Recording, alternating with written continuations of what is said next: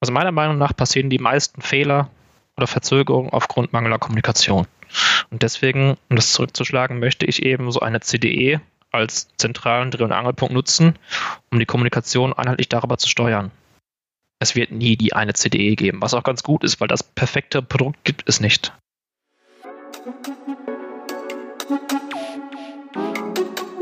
Hallo und herzlich willkommen zu Bauwerk, dem Podcast der Listgruppe. Ich bin Ines und ich spreche in diesem Podcast mit PraktikerInnen, TheoretikerInnen und EntscheiderInnen der Immobilienbranche über Trend- und Zukunftsthemen wie Digitalisierung und Nachhaltigkeit. In dieser Podcast-Folge wird es richtig praktisch, denn wir sprechen über das Thema CDE. Das ist kurz gesagt eine Plattform für digitale Zusammenarbeit. Mehr wird dann im Interview verraten. Ich habe dazu mit Yannick Westermann gesprochen. Er ist BIM-Manager bei Intechplan und hat schon für zahlreiche Projekte so eine Plattform aufgesetzt. Im Interview haben wir dann über das Für und Wider solcher Plattformen gesprochen und ich hoffe, dass ihr für euch, für eure Bauprojekte da viel raus mitnehmen könnt. Und jetzt wünsche ich euch erstmal viel Spaß bei der Folge. Folge.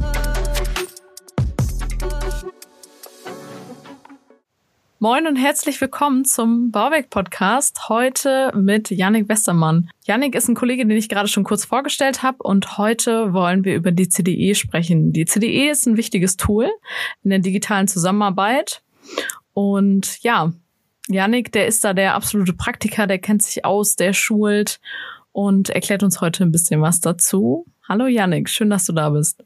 Hi Ines, ja, vielen Dank für die Einladung. Schön, dass ich dabei sein kann. Kommen wir direkt zur ersten Frage, Yannick. Was ist denn eigentlich eine CDE? Ja, die CDE, das ist die Abkürzung für den englischen Begriff Common Data Environment. Das bedeutet übersetzt so viel wie eine gemeinsame Datenumgebung, quasi ein Projektraum, wie ein Datenserver, den auch viele, die aus der Planung kommen, auch schon kennen, wo bisher immer nur Pläne abgelegt wurden, äh, Dokumente ausgetauscht wurden. Ähm, das Ganze passiert cloud-basiert und eine CDE ist das gleiche quasi noch mit Erweiterung um die BIM-Komponente. Mhm. Und wozu braucht ihr als Dienstleister die CDE? Wir nutzen die CDE als zentrale Datenaustausch- und Kommunikationsplattform. Das heißt, wir wollen eine CDE unterstützen zur Kommunikation, herkömmlich per Telefon und E-Mail nutzen. Ähm, wir möchten vermeiden, dass Dokumente per Mail ausgetauscht werden und quasi schon mit Versand der E-Mail schon wieder veraltet sind. Das heißt, wir erreichen mit der CDE, dass alle Projektbeteiligten immer auf einen aktuellen Planungsstand zum Beispiel zurückgreifen können und auch über spezielle ähm, offene Austauschformate auch kommunizieren können, zum Teil direkt auch sogar modellbasiert. Wie seid ihr denn zum Thema CDE gekommen? Oder warum war das für euch relevant, das zu nutzen? Also wie war es vielleicht vorher auch? Vorher haben wir mit vielen verschiedenen Insellösungen gearbeitet. Klar, damals hat man natürlich noch oft Pläne, 3D-Modelle, Dokumente ähm, per E-Mail verschickt.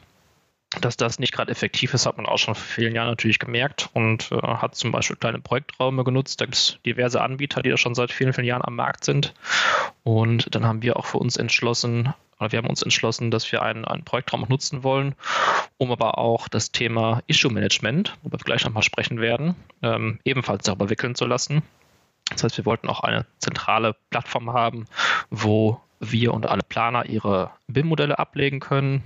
Wir können dort quasi die Kollaboration durchführen und haben so die Möglichkeit, auch uns in dieser cloud-basierten CDE aus jedem Standpunkt der Welt einzuwählen. Das heißt, egal ob wir jetzt Meetings vor Ort durchführen, zum Beispiel Planerbesprechungen, oder ob das jetzt seit der Corona-Pandemie verstärkt über Teams läuft, haben wir immer die Möglichkeit, die CDE zu öffnen, können von dort aus immer auf alle aktuellen Planungsunterlagen zugreifen und über den geteilten Bildschirm haben wir dann einfach als Unterstützung zur Kommunikation das 3D-Modell vor den Augen aller Planungsbeteiligten. Du hast jetzt gerade das Thema Issue Management angesprochen. Was mhm. darf sich denn jemand, der damit noch nichts zu tun hatte, darunter vorstellen? Ja, das Thema Issue Management ist für mich eine unterstützende Kommunikation, eben ergänzend zu E-Mails und Telefon.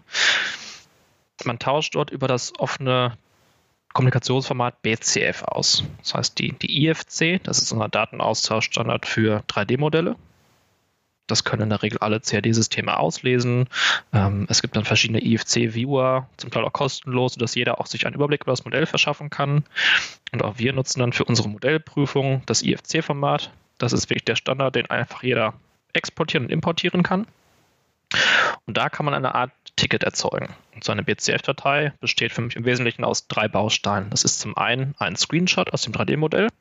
Angenommen, ich habe eine Anmerkung zu einer Tür, eine Innentür mit einem Gebäude. Dann kann ich eine WCF, ein, ein Issue nennt man das auch, erstellen und habe da im ersten Schritt ein, ein Screenshot von dieser Tür. Damit verbunden ist eine Intelligenz, weil dahinter ist noch die Einstellung der Kameraperspektive verknüpft. Das heißt, ich oder dieses BCF-Ticket, was ich da erstelle, dieses Issue, weiß im Koordinatensystem, wo sich gerade meine Kamera befindet und in welchem Blickwinkel sie auf diese Tür guckt. Das ist die Intelligenz dahinter. Das heißt, wenn sich äh, ein anderer Planer diese BCF-Datei aufruft, ganz egal, ob in einem IFC-Viewer oder direkt in unserer CDE oder in seiner eigenen Modellierungsumgebung, dann springt er quasi durch diesen Doppelklick genau an diese Tür. Das heißt, das sind die beiden ersten Bausteine, der Screenshot verbunden mit der Kameraeinstellung. Der dritte Baustein ist dann ein Textbaustein, der zwar nicht genormt ist, aber in der Regel immer ziemlich ähnlich aussieht. Das heißt, jede BCF-Datei, jedes Ticket oder Issue, egal wie man es jetzt nennen möchte, hat einen eindeutigen, prägnanten Titel, also eine Kurzbezeichnung, was möchte ich eigentlich von meinem äh, oder vom Empfänger dieses Issues. Dann muss ich dieses Issue einer Person zuweisen. Das heißt, ich habe ähm, zur Nachvollziehbarkeit ganz klar geregelt, wer ist eigentlich dafür zuständig. Dann kann ich noch ergänzende Beschreibung hinzufügen. Ähm, das ähnelt dann quasi einer E-Mail. Ne? Ich habe einen Betreff, ich habe einen Langtext, den ich formulieren kann und äh, ich muss eben dieses Issue einer Person zuweisen, kann gegebenenfalls noch weitere Personen benachrichtigen. Und das Schöne an einer BCF-Datei ist, dass sie sich in ein System zum Issue-Management nicht löschen lassen. Das heißt, ich arbeite immer mit ähm, der Verwaltung eines Status. Ich erstelle eine neue BCF-Datei, die ist aktiv und neu. Dann kann ich die einer Person zuweisen. Äh, der Planer zum Beispiel kann darauf antworten, kann mir auch eine Rückmeldung geben, wenn er das Thema gelöst hat, kann damit verbunden auch ein neues Modell hochladen, kann mich bitten, das gegen zu prüfen. Und wenn ich dann damit einverstanden bin mit der Änderung, kann ich dieses Issue schließen und archivieren und habe dadurch die komplette Historie dieses Themenpunktes ähm, archiviert.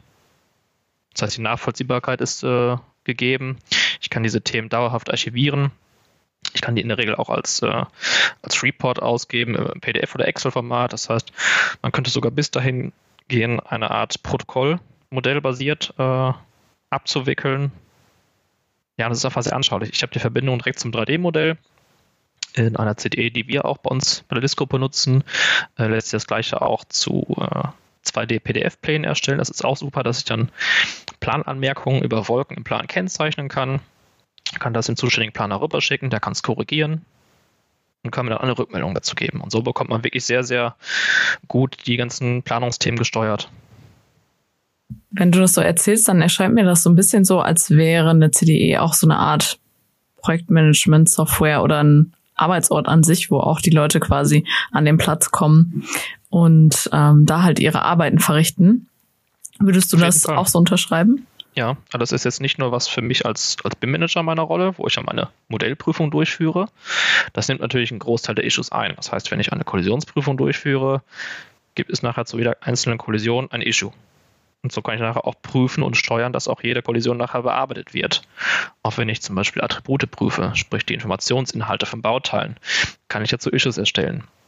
Aber genauso gut kann man sich eben auch ähm, jeder Planungsbeteiligte, sei es der Bauherr, sei es ein Projektsteuerer, sei es ein Planer, zum Beispiel innerhalb einer Projektbesprechung sich die CDR aufrufen und sobald auch planerische Themen aufkommen, die jetzt nicht direkt einen BIM-Bezug haben, aber sich trotzdem aus Gebäude beziehen, können auch diese Personen die jetzt keine BIM-Experten sind, äh, dennoch darüber kommunizieren und so einfach ihre Themen nachhalten und steuern, ja. Da habe ich jetzt direkt mehrere Anknüpfungspunkte oder Anknüpfungsfragen. Du hast ja jetzt schon sehr viel darüber gesprochen, welche Informationen in der CDE landen und wie ihr damit umgeht. Gibt es denn auch Gebäudeinformationen, die ihr bisher da nicht einbringen könnt? Wenn es um. Wir wollen quasi alles dort ablegen, was uns hilft, die gewählten BIM-Anwendungsfälle für dieses Projekt zu erreichen. Natürlich kann man das Thema Dateninhalte und Attribute bis ins Unendliche treiben. Braucht man das? Ins Unendliche? Nee. Also man muss natürlich nach oben hin irgendwo eine Grenze äh, definieren, weil wir jetzt auch nur, weil wir jetzt BIM machen, äh, nicht unbedingt, wer weiß, wie viel mehr Arbeit von den Planern verlangen wollen. Ne? Also viel wie nötig, äh, so wenig wie möglich.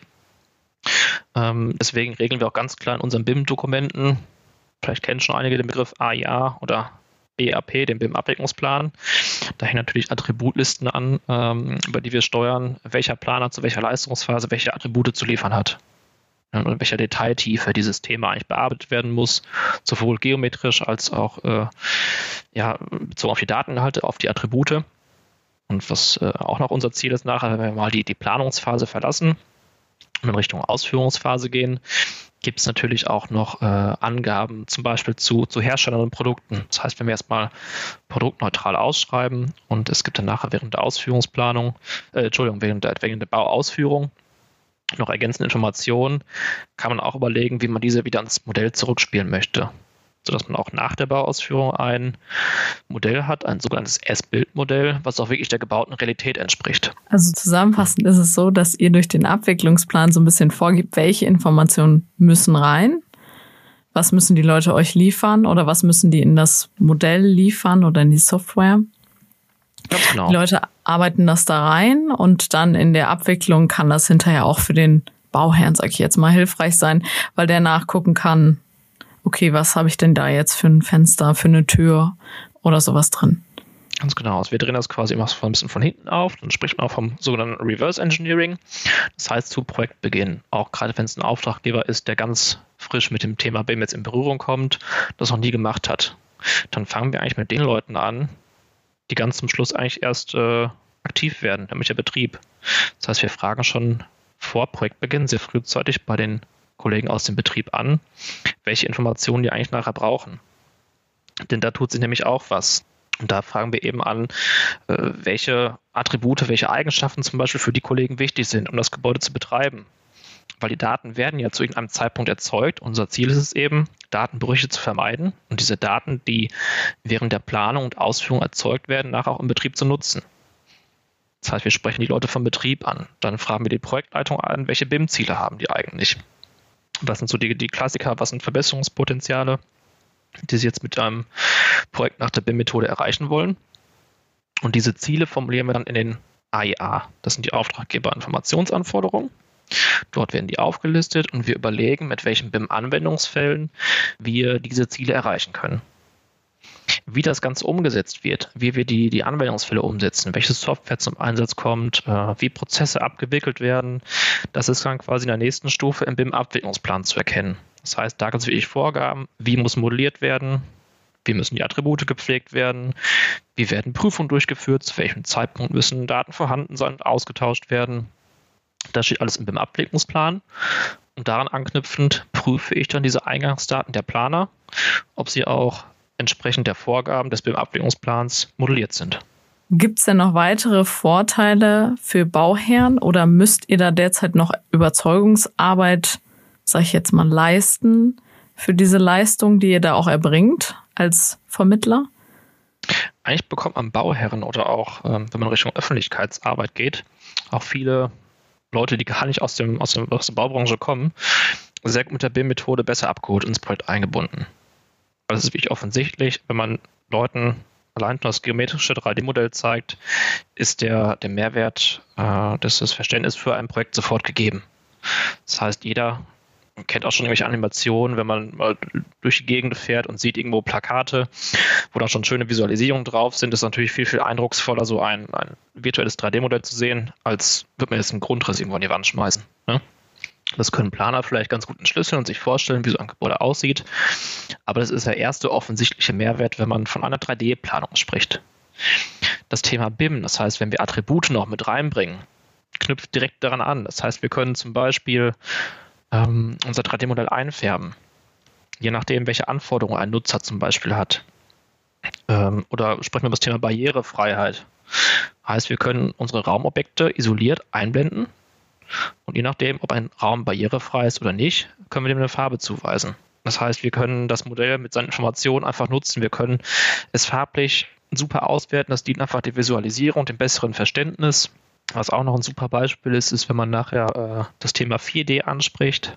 Das heißt, wenn man einen Terminplan oder einen Terminplan mit dem 3D-Modell verknüpft und so sieht, wie sich sein Gebäude nach und nach aufbaut. Oder andersrum gedacht, wenn man äh, mal in Bestandsbauten reinschaut. Das heißt, BIM ist natürlich jetzt nicht nur für Neubauten geeignet, sondern durchaus auch für Bestandsumbauten. Da haben wir auch gerade ein Projekt in Duisburg, was wir machen. Ähm, da wird im Bestand ein Teil zurückgebaut. Das heißt, da wurde ein, ein Abbruchkonzept 20-seitig erstellt. Und wir haben dann ähm, ein 4D-Modell erstellt, wie denn eigentlich der Rückbau geschieht, in welcher Reihenfolge und wie in diesem Fall dann ein neuer Aufzugsschacht dort eingebaut wird. Das ist ein Kurzvideo, das läuft dann mit Erläuterung dazu. Ähm, mit ein paar begleitenden Worten geht das vielleicht fünf Minuten. Und schon kann man auch äh, ja, Laien verständlich machen, wie eigentlich in welcher Reihenfolge dieser Abbruch und Neubau geschieht. Und das kriegt man innerhalb von fünf Minuten vermittelt. Und sonst müsste sich die Person einfach ein 20-seitiges Abbruchkonzept mit etlichen Plänen dazu durchlesen und versuchen zu verstehen und hat am Ende immer noch keinen korrekten Eindruck, so wie es eigentlich gemacht werden soll. Also das sind alles Themen, wo man über das Visuelle von Modellen das Verständnis deutlich steigern kann. Okay, also geht es letztendlich auch um das Thema Komplexität reduzieren und Kommunikation verbessern zwischen allen Beteiligten. Also das ist ja. ein zentraler Aspekt. Ja. Also verbesserte Kommunikation ist einfach mein, mein Lieblingsthema. Weil für mich die meisten Probleme, die entstehen, egal ob in der Planung oder Bauausführung, es mangelt einfach oft an der Kommunikation. Äh, es gehen Informationen verloren, Themen werden nicht korrekt gesteuert. Und, und das ist wirklich für mich, also meiner Meinung nach passieren die meisten Fehler oder Verzögerungen aufgrund mangelnder Kommunikation. Und deswegen, um das zurückzuschlagen, möchte ich eben so eine CDE als zentralen Dreh- und Angelpunkt nutzen, um die Kommunikation einheitlich darüber zu steuern.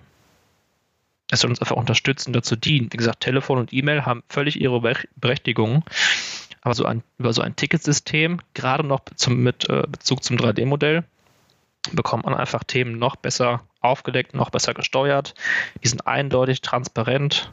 Ja, das ist schon ein guter Mehrwert und die Nachvollziehbarkeit ist gegeben. Deswegen bin ich und auch viele Kollegen aus der List-Gruppe schon sehr, sehr überzeugt vom Thema CDE.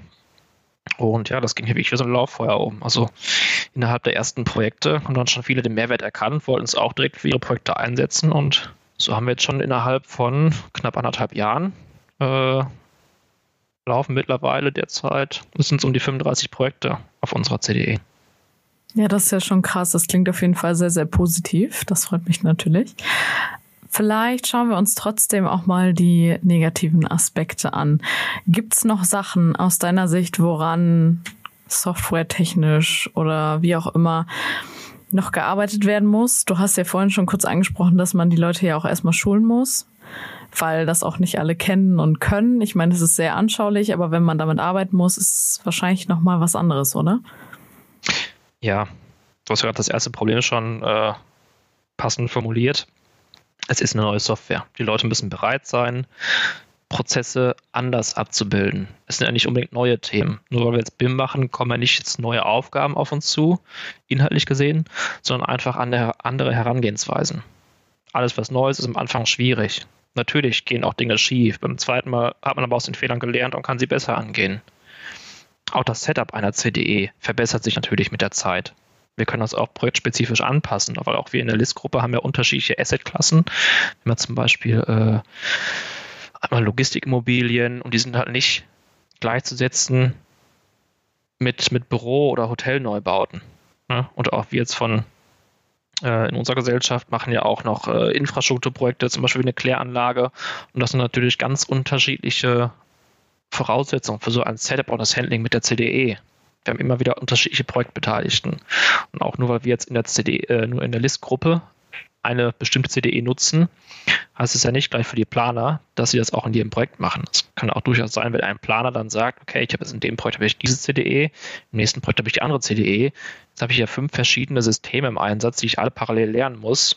Wie soll ich das machen? Wie soll ich das schaffen? Habe ich gar keine Zeit für.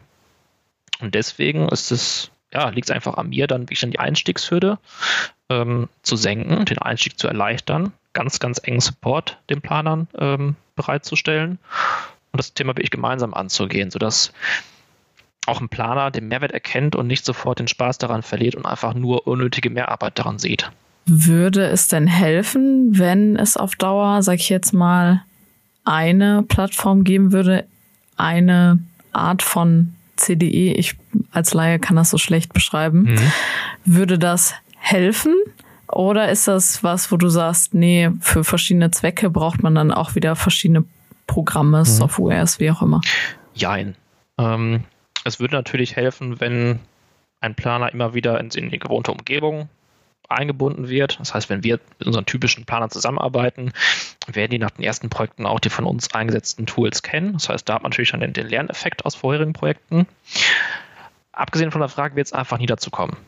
Es wird nie die eine CDE geben, was auch ganz gut ist, weil das perfekte Produkt gibt es nicht. Es gibt verschiedene Anbieter am Markt, die auch verschiedene Anforderungen erfüllen.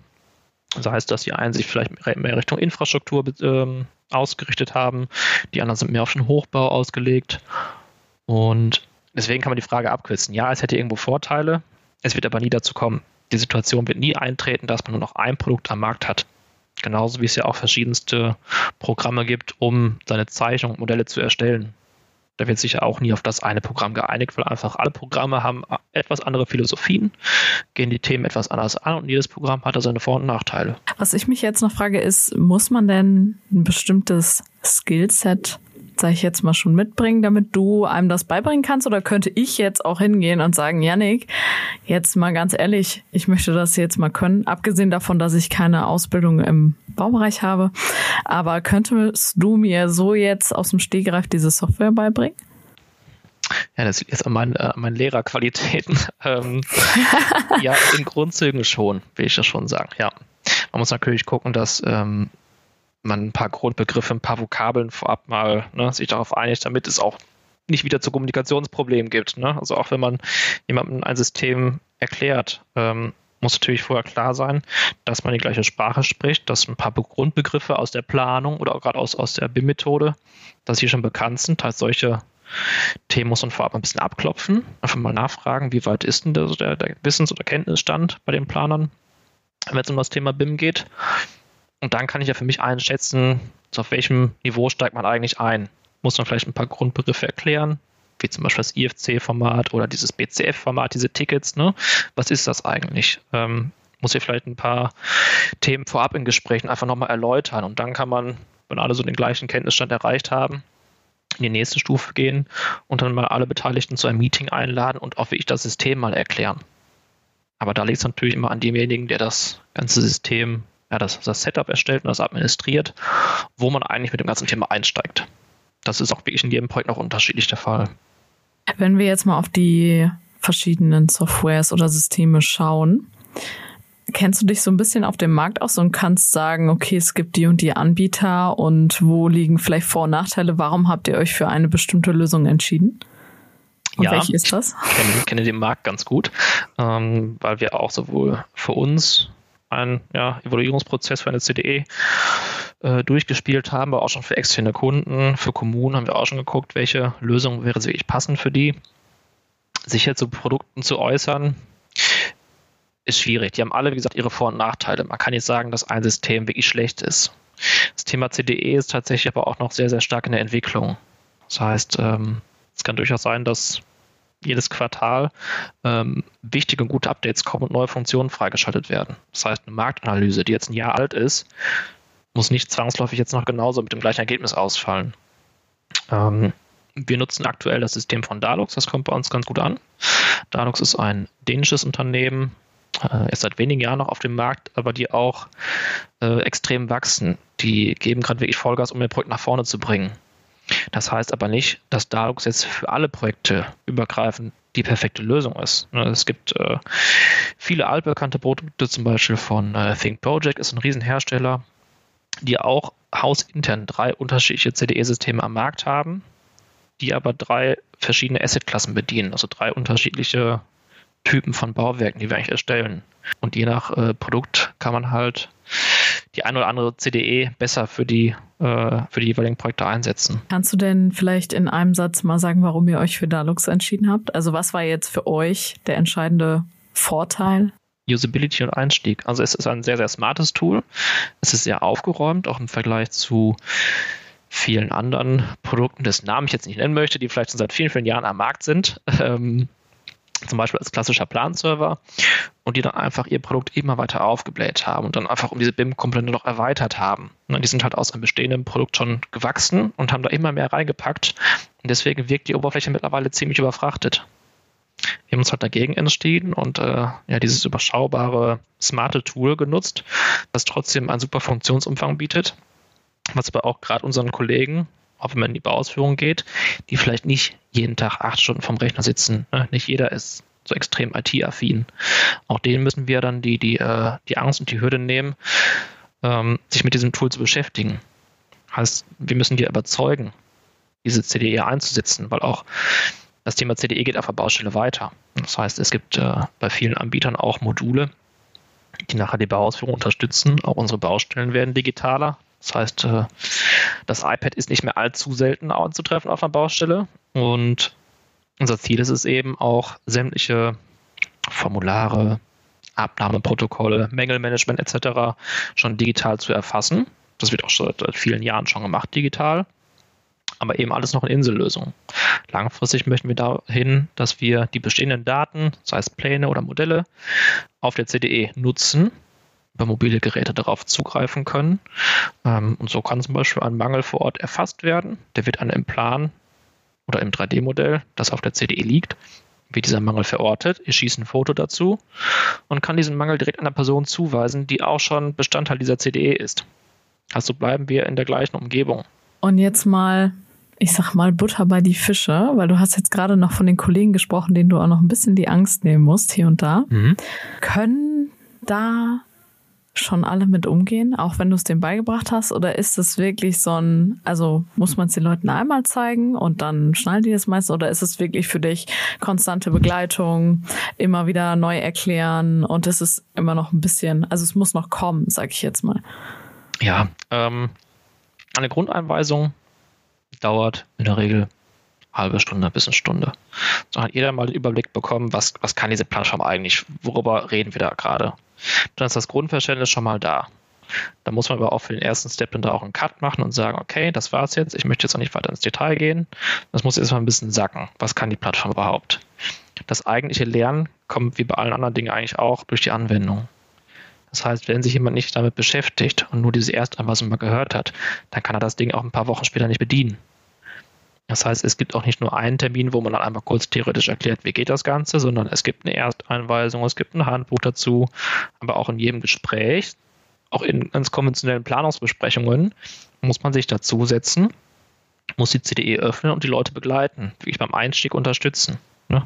Nur wenn sie es wirklich in der Praxis anwenden und einsetzen, erst dann lernt man die Software richtig zu bedienen. Nur durch ein, zwei theoretische Vorträge wird das nichts. Ne? Ja, man muss halt kontinuierlich dabei bleiben, wahrscheinlich wie bei allem eigentlich im Leben. Ne? Ganz genau, ja. Und was man nicht anwendet, vergisst man wieder. Ja, absolut. Ich habe jetzt noch eine letzte Frage zum Interview. Und die ist so ein bisschen auf den Titel dieser Folge ausgerichtet. Und der ist Wunderwaff CDE, eine Plattform für alle. Würdest du dieser Aussage zustimmen? Und wenn ja oder wenn nein, warum? Eine Plattform für alle, ja, auf jeden Fall würde ich zustimmen. Ähm, wir haben auch eine Lösung im Einsatz, wo die äh, Useranzahl bewusst nicht nach oben hin beschränkt wird, weil ich möchte wirklich alle einbinden. Ne? Gerade das 3D-Modell kann jedem, der aus der Planung kommt oder auch eben nicht, der gar keine Ahnung vom Plan hat, trotzdem weiß, was nachher gebaut werden soll. Und Daten auszutauschen, ja, es macht immer Sinn, plattformbasiert Daten auszutauschen und nicht per E-Mail im Kreis herumzuschicken. Deswegen aus meiner Sicht ja, alle, die an einem Projekt beteiligt sind, bitte in die CDE einladen. Und wenn jetzt ähm, hier jemand, der zuhört, Fragen hat, darf sich die Person bei euch melden? Bietet ihr Leistung in dem Bereich an? Auf jeden Fall.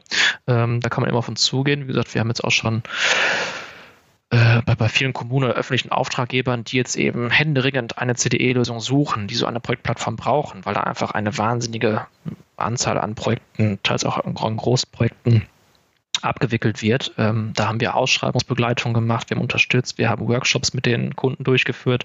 Ähm, welche Anforderungen hat dieser Kunde eigentlich und äh, haben danach eben dann das passende Produkt rausgesucht oder eben Ausschreibungsunterlagen erstellt, zum Beispiel Kriterienkataloge, was muss diese Software eigentlich können, äh, welche IT-Sicherheiten müssen berücksichtigt werden, etc. Und welchen Funktionsumfang möchten wir eigentlich haben? Was ist eigentlich der Mehrwert, den wir uns daraus wünschen? Und da begleiten und beraten wir selbstverständlich auch. Okay, sehr schön.